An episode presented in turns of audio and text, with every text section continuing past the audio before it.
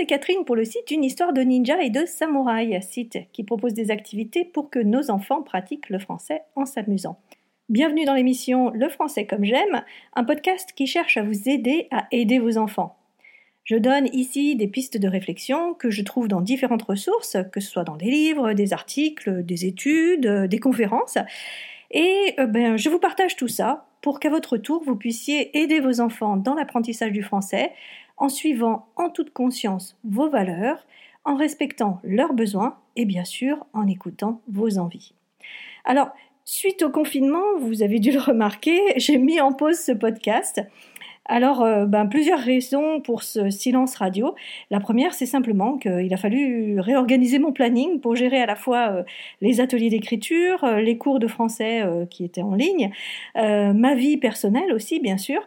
Et la deuxième, la deuxième raison pour laquelle j'ai mis en pause ce podcast, ça a été simplement parce que je me suis sentie complètement envahie par ce raz-de-marée d'informations. J'avais l'impression que soudain il y avait euh, tout le monde, tout le monde avait son avis sur tout, et j'avoue que je, n'avais tout simplement pas envie d'en rajouter.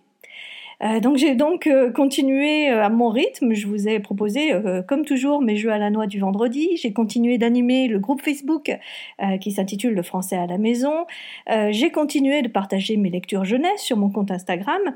Et j'ai aussi continué, bien sûr, de discuter avec les parents sur les problèmes qu'ils rencontraient. Problèmes d'ailleurs qui étaient accentués pendant le confinement, vous vous en doutez bien.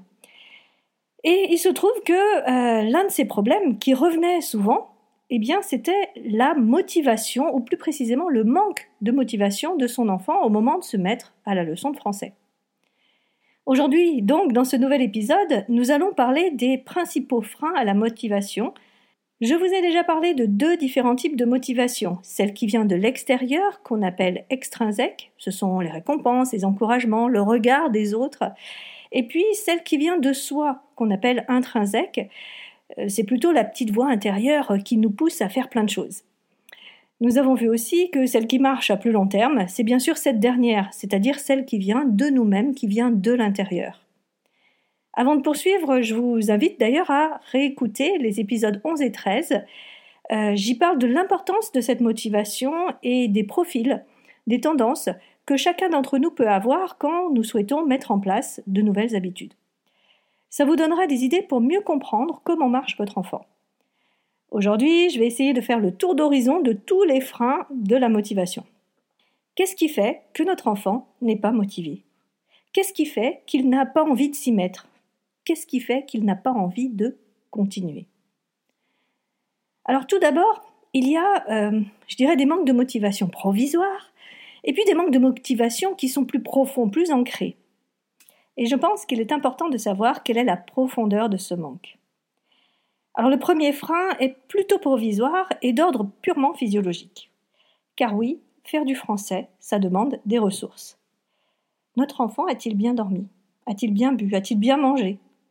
Ça paraît évident, mais pourtant il nous arrive de prendre pour de la mauvaise volonté un de ces coups de mou, dû à un manque d'énergie.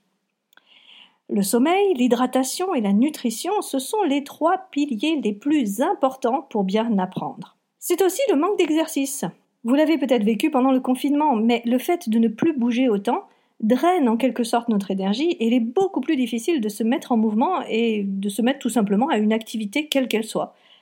Alors inversement, parfois, c'est euh, au contraire une surexcitation parce qu'on ne sait pas défouler et euh, cette surexcitation ne nous permet pas de nous concentrer sur une activité.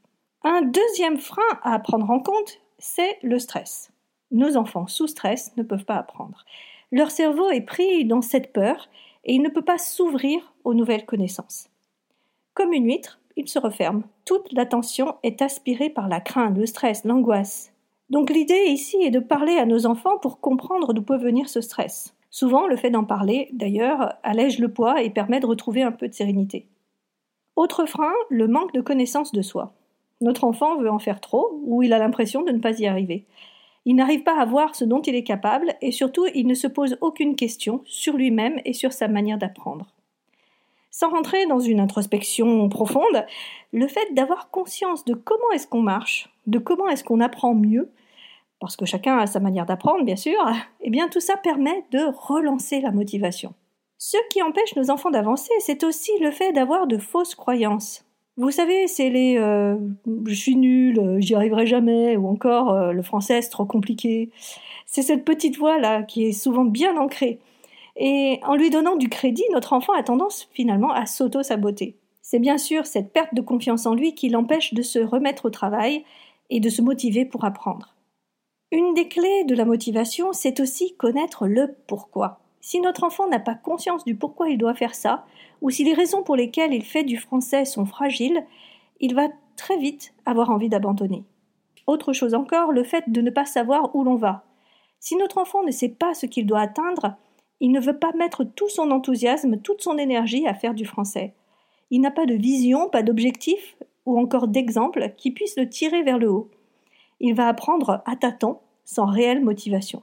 Un peu dans le même ordre d'idées, il y a le fait de ne jamais voir ses progrès. Sans ce sentiment de satisfaction, sans cette prise de conscience qu'il s'améliore même petit à petit, notre enfant va s'essouffler rapidement dans l'apprentissage du français. Vous savez, c'est ce sentiment lorsque l'on fait une randonnée de voir très loin le sommet et d'avoir l'impression de faire du surplace. Enfin, autre frein, c'est le fait de ne voir que ses échecs. Plus notre enfant focalise dessus, moins il va avancer et plus il va avoir peur de l'erreur. Il voudra toujours essayer d'être parfait. Et c'est cette croyance qui va bloquer sa motivation. De toute façon, je vais rater comme toutes les autres fois, euh, pourquoi est-ce que j'essaierai encore? Donc ces derniers freins que j'ai cités, ne pas connaître le pourquoi, ne pas se connaître, avoir peur des échecs, ce sont des freins qui sont très profonds. Euh, ils sont vraiment ancrés et ils empêchent réellement l'apprentissage. Et pour en sortir, pour se remotiver, il va falloir travailler plus sur l'état d'esprit, sur le rapport que l'enfant entretient avec les devoirs ou les leçons, mais aussi euh, savoir euh, un petit peu accepter ses échecs et il va falloir retrouver la confiance en soi. Alors ça demande bien sûr beaucoup de temps, beaucoup d'écoute, beaucoup de communication. Alors pourquoi je vous parle de tout ça? Je pense qu'il est important de connaître tous ces freins pour pouvoir y apporter une solution adaptée. Souvent, nous, parents, avons tendance à interpréter les signes que nous donne notre enfant de manière erronée. Je prends un exemple tout simple. Il arrive que notre enfant, alors que nous avons posé avec lui des règles précises comme celle de se mettre au français tous les jours à telle heure, eh bien il arrive que notre enfant ne veuille pas s'y mettre. Or, il s'est engagé auprès de nous. On avait été clair, on s'était mis d'accord. Ouais, mais là, je suis vraiment fatigué. Nous allons interpréter cela comme de la mauvaise foi, comme un prétexte de plus pour qu'il évite la leçon, la dictée, l'exercice. Et fort de notre interprétation, nous allons insister, et plus on va insister, plus il va rester sur sa position. Et il y a de grandes chances que tout cela se termine en conflit. Pourtant, il peut réellement avoir besoin, tout simplement, de se reposer après une journée à l'école.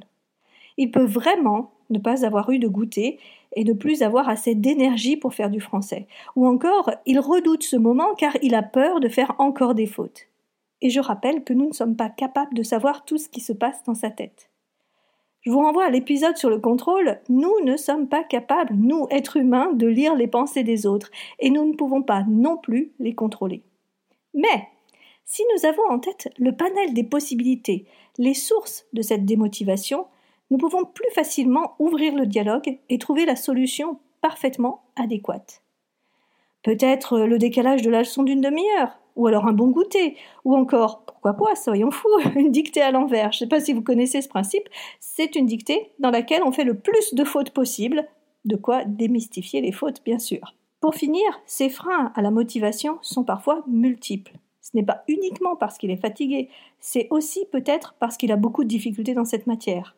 Il va être délicat alors de trouver une seule solution. Il va falloir aller plus loin. S'il y avait des solutions toutes faites, ça se saurait. Bref, même si nous n'avons pas la solution, nous pouvons être force de proposition et donner des solutions, et surtout en discuter avec notre enfant. Et je vous donnerai quelques pistes la semaine prochaine pour que vous puissiez aider sereinement votre enfant. Alors pour terminer, j'aimerais savoir comment s'est passé le confinement pour vous et plus précisément comment vous avez fait en sorte que votre enfant reste motivé pendant toutes ces semaines?